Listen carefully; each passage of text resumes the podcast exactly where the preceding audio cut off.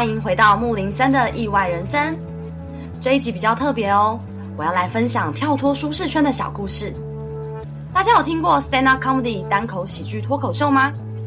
虽然在美国待了几年，有好多英文笑话，我还是常常听不懂。结果我竟然就来挑战在美国酒吧上台说脱口秀了。准备好了吗？一起来听听我的脱口秀初登版的过程吧。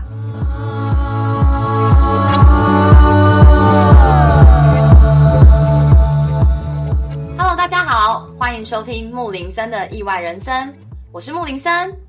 那今天呢，有新朋友来喽，欢迎陪我聊天、听我说故事的庭伟，也就是我哥哥哦。Hello，大家好，我就是庭伟，那个哥哥。没错，那如果大家有听过之前的一集的话，第一集就是那个疯狂的兄妹在秘鲁那个一直掉手机的哥哥，就是本人现身。我来喽！好在有这个 podcast，不然好多故事我也真的都不记得了。真的，我也不知道为什么我可以记这么多，然后你每次都忘记。对，所以我今天就来陪你聊天啊。好。那如果你是忠实听众的话，你应该会发现我二月完全没有发行新的一集，呃，因为呢，我就回了台湾一趟，然后回台湾就好忙碌哦，就是见了家人朋友什么的，所以我整个月是没有办法录音，然后加剪辑。但刚好回来过年一趟，就想说哥哥都在台湾。以前一起玩过这么多地方，然后又非常了解我的一个人，是不是要来录一集这样？真的，这些故事其实我可能多多少少都听过，然后当场也笑得非常开心。那今天就把这些故事跟大家一起聊出来。好，那木林森的意外人生呢？其实我大部分都是在分享我旅行中发生的意外啊，一些探险。但其实我想要留一些集数也来分享我人生中一些跳脱舒适圈的经验和一些挑战。那我今天呢要聊的就是我觉得我人生中算是数一数二非常跳脱我舒适圈的一个主题，就是呢我在美国的酒吧竟然表演了 stand up comedy。stand up comedy？对啊，你 你说那种一个人在上面要讲笑话给下面好多人听的那种？没错，就是大家现在应该耳熟能详，应该是像曾伯恩那个是算是台湾的 stand up comedy 的始祖，大家应该都慢慢的有台湾慢慢的了解那个 stand up comedy 的概念。对，就是站在一个人站在台上啊，然后你要去想梗这样。那另外还有就是有听过嘟嘟 man 是嘟粉的人呢，应该也有看过几集，他们有曾经尝试在美国自己想要上台脱口秀。哦，那个真的，我看完了以后觉得紧张不下肝胆，不是很简单呢，要站上台。真的，我觉得就是站上台是需要一些勇气。诶，那你自己要讲这个脱口秀是什么时候发生的？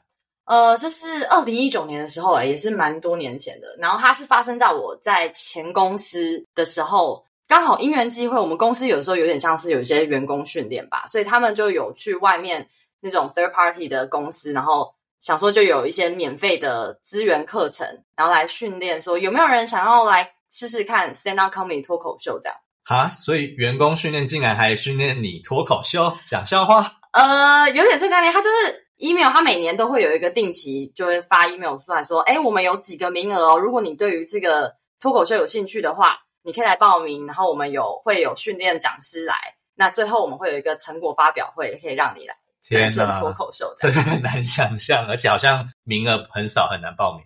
对，我当时候就是，我只是看到，我当时候其实真的不知道什么是 stand up comedy，我只是觉得我在我的本身的个性其实是爱讲话的。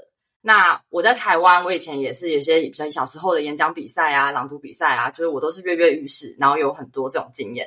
可是我一到美国，就觉得就是像个哑巴一样，就是有种有有苦说不出，我讲话都讲不出来，就觉得大家是不是都不知道我的个性是这样啊？哎，知道知道，因为我我在美国也生活过一段时间嘛，就是你真的人生地不熟，英文又不是你的第一语言的时候，哇，那个勇气要非常大，才有办法在众人面前讲英文。对，然后所以我当时候看到有这个 program，而且重点是免费的，我就觉得，哎，是这种上台的机会，上舞台的机会，我好想试试看哦。反正就是有老师会教嘛，我不太确定到底我最后是要多即兴，就是我我想说啊，反正我都可以准备，也没关系这样子。Uh huh. 对对对对。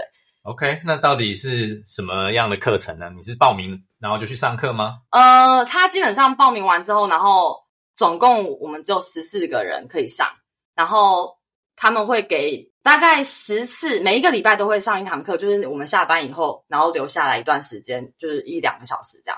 然后会有讲师过来公司。那那十次呢，我们基本上就是老师会请你就开始写笑话，然后他会一直边修修你的那个笑话好不好笑啊等等，然后最后一个成果发表会，就是他会帮我们去找一个美国的一个 bar，我们就直接进去那个 bar，所以他有可能是有陌生人在那个 bar 里面听的。那听起来是很扎实的，也是认真上课，然后认真最后要上台的。对，好，就是一开始我在第一堂课之前呢，我其实是超惊的，嗯，因为我老实说，我根本不知道什么是 stand up comedy，我并没有在网络上一直去看就是美国人的 stand up comedy show，所以我是一无所知。然后，但是为了要上那一堂课，我就想说不行啊，我去那边出糗，如果是一点点知识性都不知道的话怎么办？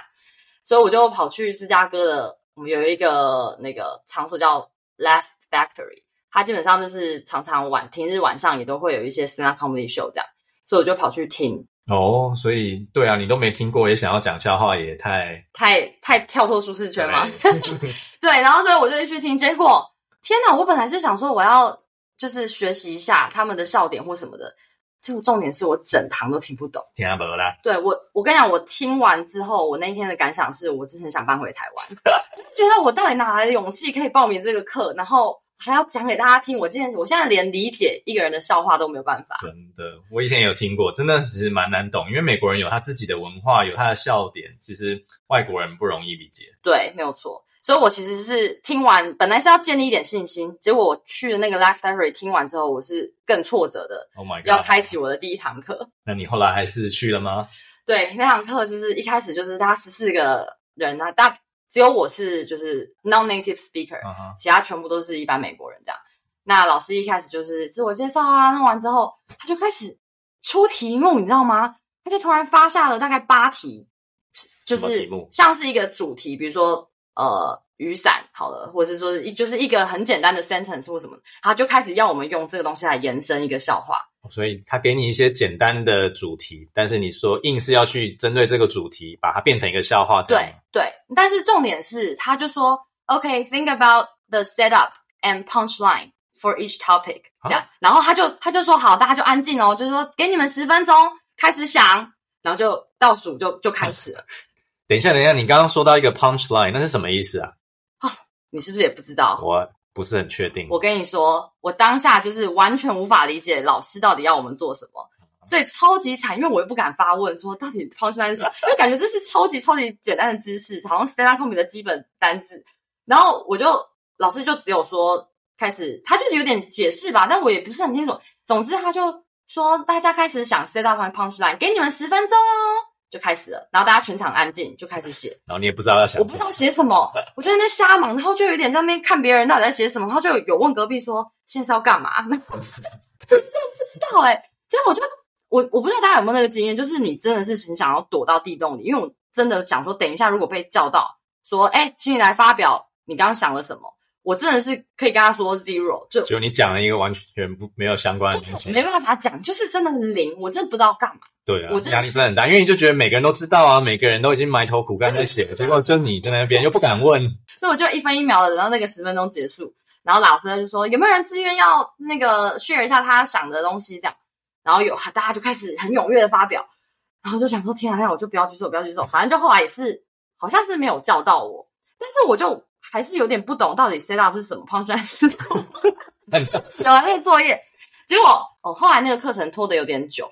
然后有些人就开始说：“哦，他有事要临时走，还是呃要走了这样。”那我心想说：“天哪，我超想走，我没有办法在这边持续被人家有可能会随时叫到我，然后继续抽考这样。”对，所以我后来就那时候的确是过了他说什么六点要离开的时间，所以我就举手。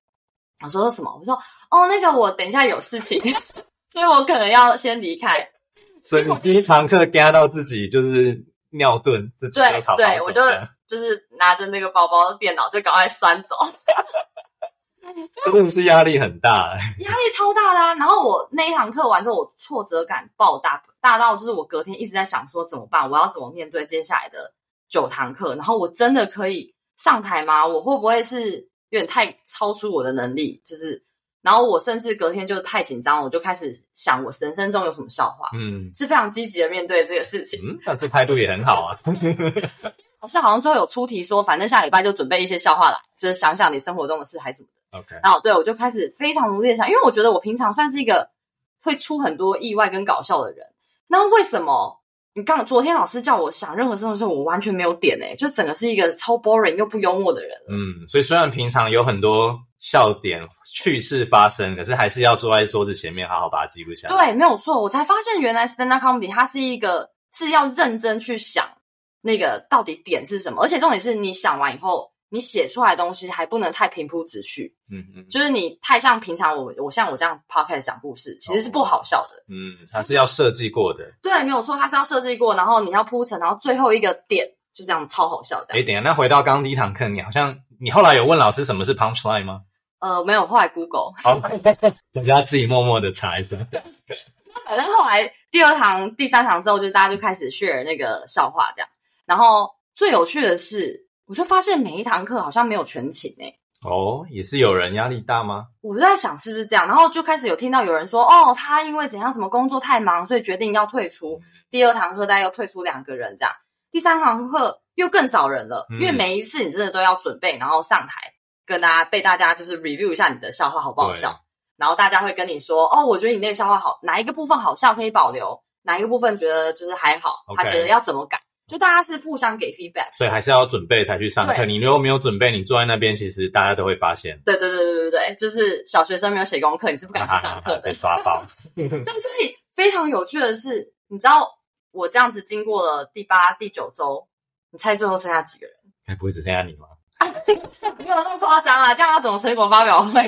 总之最后剩下三个人哎。啊，本来十几个吗？本来十四个。我靠！走掉了十一个，对，你可以想象他们是 native speaker 哦，可是他们要去准备这件事情，这不是一个一般就是这样，他不是说你去那个随手拈来的就可以上台就是即兴讲的一个的事情。对，你真的要付出努力，而且你刚刚讲嘛，就是要勇气还有信心，才有办法继续坚持下去。对，然后所以到后来我就是提起勇气的，就是准备了一些笑话，那。就是其实，在课堂上分享，其实我们是算可以念稿的。OK，对，只是我觉得我算是蛮能够把那个情绪起伏表现出来的演技派的，对，演技派的。但是说我要突然即兴，然后讲那个英文就是非母语的东西，还是需要一些练习。嗯哼，所以老师是会给一些 feedback，觉得好不好笑啊什么。然后最后我我大概总共我可能有准备个二十几个笑话。哇，对。然后最后我们就是删删减减，我们最后那个成果发表会要上台是。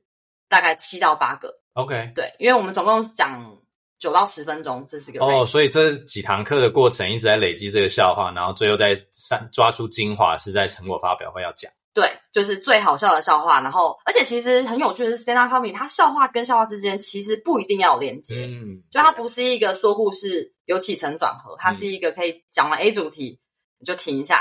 你就诶又跳到 B 主题。对对对，我记得在 YouTube 看到的时候，其实不一定要有关系，但是就是每一个就是好笑，大家就会买单。对对对，但是你也可以设计，就是前后有点小关联或是一些梗，但是那个是非必要。嗯哼，所以我觉得蛮有趣的是，你就是可以想一些 random 的事情，然后还是可以把它串成一个十分钟的演讲稿。OK，诶那你后来从十几二十个里面挑选七八个笑话，到底都是讲什么类型的？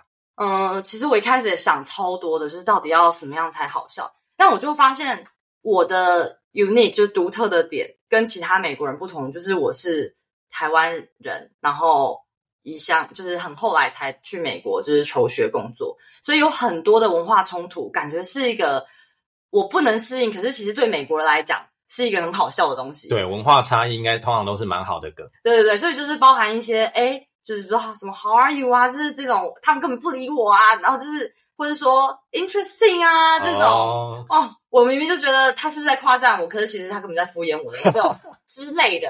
他们对他们来讲，他们会觉得超级搞笑，嗯、所以我就是往这一部分来发展这样。OK，那你后来就怎么样准备你最后当天要上台的那个稿子？哦，我跟你讲，我也是花费了非常多的时间。我确认了我那七八个笑话以后，我就最后一两个礼拜，我就每天。真的是照镜子练习，就就是一直讲这些笑话，然后而且你要讲到就是那个演技，那个要精髓要入进入你的身体里，对然后真的是演技派，不是只有讲话说故事，它还是整个全全心身心的投入。对对对对，那我也还蛮感谢，就是我当时候的男朋友，就是大家之前看到听的就布莱恩，他我不知道他有他有一种天分诶，他好像有梗的天分。OK，就是他虽然并不是那种很爱讲话或者是很演技派的人，表达的部分，但是他有那个。就是知道哪些笑话最后应该要怎么接才会有梗哦，听得出来哪些好笑，怎么转折，他给你提醒。对对对，就是像因为我就是一个讲话讲太多的人，Okay. 他就是会帮我，就说这句话不用讲，因为你讲了就会不好笑哦，破梗或什么的。对，所以他就是会帮我稍微给我一些建议，然后留下一些更好笑的东西。然后我我练习除了镜子以外，我也是常常都要讲给他听，每天可能讲了五六次，嗯，然后讲到就是真的耳熟，我需要全部背起来，嗯哼，对，然后。讲到就是，他就算听了也会觉得好笑。他可能已经听好多次，他看我在那边演来演去，演来演去，他还是会就噗嗤噗嗤的笑出来。我觉得那就是成功了。对，就是同样的笑话，但是听十次还是好笑，表示那个真的是效果非常好。对，没有错。所以我就是带着这样子每天一直练习，然后因为我也不想出糗嘛，它这是一个很难得的上台机会。对，就到了表演当天。哎，对啊，那当天到底是什么情况？大概有多少人是你的观众？啊，我也是很紧张，我很怕，就是我没观众啊，啊所以 我就把我这个全。你是希望多还是少？那我当然是希望人多啊，这样子才能就是有很多罐头笑声啊。哦，所以对啊，当天你要叫一些内应来帮你笑。没错，所以我就把我整个芝加哥所有的朋友都叫去了。有 太多，那个爸讲的那天声音为什么这么好？对，我就是有邀请了一大群的朋友，大概有啊有应该有十几个人。OK，过去。那总共呢？大概总共大概加我的同事可能二二十二三十人吧。嗯、但是你也知道，最后我们总共只有三个表演者，只有三个同学，所以大部分可能三分之一到一半都是我的观众，都是你的朋友。对。诶，那当下你上场的心情是怎么样？我心情其实老实说，到了那个 bar 以后，除了紧张以外，我好像更多的是那个肾上腺素超嗨，超级嗨，就很兴奋。所以我其实一上台，他那个主持人介绍说什么“欢迎玉珍章”之后，我整个是觉得我是明星光环的那个，superstar，这是你的场了。有一种这种感觉，就真的突然间哦，然后我就拿上了那个麦克风，本来那个上面麦克风是架着的，我就突然觉得像是大明星嘛，我就是要把麦克风拔起来，然后就开始拿着那个麦克风到处走，这样自由挥洒。对。我当下那个紧张感一开始讲了之后，我好像就有点不见了，Okay. 然后更多的是想要散发光芒的气场。那你真的是有天分啊，就是拿起来有表演欲的那种 明星，就站上去就。难怪我的那个十六型人格是 entertainer，entertainer。哎，听说我也是，现在来 entertain 大家。对，哎，我跟你讲，你那天没有到场，你真的是都不知道我表现的有多好啊！你后来有给我看录影啊？对啊，那然后你觉得怎么样？我一开始是觉得到底在搞什么，然后后来我其实还笑得蛮开心的。真的假的？不是你不会发现我那个罐头笑声真的很多。你说你派去的朋友帮你笑？没有啦，就是真的当天那个回应量，那个笑声真的是有让我吓到哎、欸。哦，大家是真的觉得好笑，而且我听得出来有一些就是不是亚洲人嘛，就是真的是 local 的人。对对对对，觉得好笑。对，所以我当天其实蛮开心的，而且。我跟你讲，跟大家讲一下，就是你在上面表演，你真的听到笑声，你就会越来越嗨，越来越嗨，你就觉得 Oh my God，这是有击中，有击中，然后下一个笑话我要再讲，就是你会很开心的想要让大家笑，然后人家回应了之后，你就会更有自信的再去 deliver 你的下一个笑话。嗯、我觉得是一个很棒的一个经验，那种感觉真的很不错，有这种被鼓励到的感觉。对，所以我就非常开心的完成了我十分钟的表演。然后呢，我结束之后，就是有很多我其实平常没有在讲。国话的就是白人同事，就跑过来跟我说：“哎、其实我其实表现的超好啊。”然后就是有一个特，甚至是跟我说：“嗯，他说我是一个很有趣的人，就是非常幽默的人。”这样。然后他说：“哦，因为我们公司有两个台湾人，然后他其实跟另外一个台湾人算是同组，可是没有那么的熟。”然后他就跟我说：“哎、我觉得你的那个朋友应该是也很有趣吧？”我说：“什么意思？”我说：“因为你很有趣啊！你们台湾人应该都很会讲笑话吗？” 我常常你常常跑去跟那个那个人讲话这样子，那他他一定也是一个很有趣的个性吧？这样，真是大家留下来一个对我我就是觉得那一天实在太快乐了，因为就是跟大家老实说，就是因为我在美国工作的场合，或是就是全部都白人的场合，我真的是有点限缩自己的的那个本来的个性，所以那一天算是有展现我。本来那种表演欲，或是说很爱讲话的一个一面，所以当被 recognize，当被其他人 recognize 的时候，我会当当天真的是蛮开心的。对啊，有一种，有一种被终于发现自我的感觉。对，大概是我人在美国求学加工作里面自己觉得最厉害的一天。真 的了不起！哎，就是莫名其妙去讲一个脱口秀，而不是工作上面的成就。对，人生意外的惊喜。对，然后，但是我跟你讲。刚像刚刚那个就是同事说啊，我应该是很有趣的人，我就想说，我是不是可以之后可以跟他当好朋友？结果，结果隔天到公司就经过那一区，我就想说，是不是要跟他打招呼？就人家也没有要鸟我。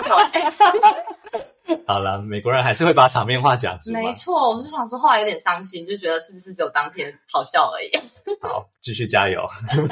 好啦，总之我就是完成了这一个，我本来觉得很困难，但是后来就是又。经过了很多很多的努力，然后有算是挑战自我，算是成功的一次经验。成功跳脱舒适圈啊！对对对对对。那如果大家很想要知道我到底讲了什么呢？我也会在这个 podcast 这一集的那个布告栏那边会放上连结。当时候我的公司有帮我全程录影，所以这是一个真的当天的那个整个气氛都有录进去，这样非常推荐大家去观赏。对，如果不好笑的话也没关系，你可以留言跟我说。诶，那你有了这样第一次去。讲脱口秀的经验呢？你后来还有去报名脱口秀吗？嗯、呃，这问的很好，因为呢，我真的是那一天之后，这有点是不是信心爆棚，还是自我感觉良好，就觉得我是不是有点天分在这个路途上面？是不是要去美国其他场子试一下那个 open mic 之类的？就是有一些素人可以这样自己报名上去讲笑话，啊、但是实在是太难了，因为真的要充满动力。我后来拖着拖着就没有去写那个笑话，然后后来就没有机会。但是我回台湾的时候，我就想说，哎，台湾好像那一阵子也蛮多人，就是会去这种夜间去那什么卡米地俱乐部啊什么的去听 stand up comedy show。所以我就想说，那我来听听看中文的笑话，不晓得是什么感觉好了。所以我就自己就跑去听了大概两三场吧，然后才发现，哎，他们也有提供那种 open mind 的机会，哎，就是晚上啊什么就就可以自己去报名这样。我那时候真的台湾很红，哎，就是。博恩带起来啦，然后大家都会在 YouTube 上看，然后还会自己去看现场。对对对对对，然后我就想说，哎，不晓得我在台湾有没有办法，就是闯出一片天呢？好，是不是很天真呢？成名。所以我就自己准备了几段，就是新的段子哦，就是中文就写了大概三四个，然后他总共是一个人上去五分钟吧。对，然后我就带着勇气跟很厚脸皮的心情去，真的是参加了那个 Open Mic。但是跟上次不一样的是呢，我这一次只敢带一个朋友去。哎呦，信心不是很够哦！你上次不是闹了二三十个人吗？对，我这次只敢就是留作记录就好，万一不好笑实在太丢脸了。所以我那天就这样上场，然后我当时候我还记得我那个名字是用木林森上去，结果一上去讲了第一个笑话，哎。怎么好像没有人理我？完全没有人理我，我就自己就 OK。第二个、第三个，就我就觉得反应怎么都没有，因为你知道这种东西是需要那种气氛的。对，就你刚刚不是说吗？就是一开始有人给你 feedback 笑的话，你就越有越越来越有信心。对，结果我就。这样子很尴尬的，我真的很想钻到地洞里，就说怎么都没有击中，怎么都没有击中，是怎样？就是中文怎么这么难呢、啊？就是你不知道我英文第一次就上手吗？为什么中文怎么都没有人理我呢？哎呀，好啦，这样我们就知道说那些在台上的脱口秀呃演员是真的很厉害，他们是下很大的功夫要练习。对啊，所以我就带着小小失落、有点尴尬的心情，结束了我的中文版的呃初登场。所以我总共就是有尝试过英文版跟中文版，但是最后呢，就是没有要继续往这条路的路线。那之后有机会的话，再看看喽。好啦好啦，那话说回来，你在美国那第一次脱口秀还是很成功啊？你有没有什么心得要跟大家分享？哎、欸，有哎、欸，就是呢，其实呢，我当时候报名呢，我觉得我是带着一个拱大，就是傻傻的报名。因为我没办法预知我之后到底会什么状况，可是我这人的个性有点像是先报名了再说，嗯，反正之后就会有该要面对的训练啊或什么，应该是可以的。对啊，我发现你之前很多故事也都是这样的，反正想要做什么我们就先去报名。不是因为跟大家讲，就是你报名了，你就一定会后面的步骤，它就会一直一直跟着，水到渠成。对，它就水到渠成，所以你真的不用烦恼，到时候比如成果发表会那天，你怎么可能可以做到？就是这是我觉得蛮大的心得，就是报名了再说。提供给各位观众一个哇，这真的很 inspiring 嘛！就是说，我们想要做一件事情，设定一个目标，那不要担心太多，我们先把第一步报名，然后接下来报名免费，尤其这一个开堂课又是免费，一定要报名下去。对，重点是免费。对。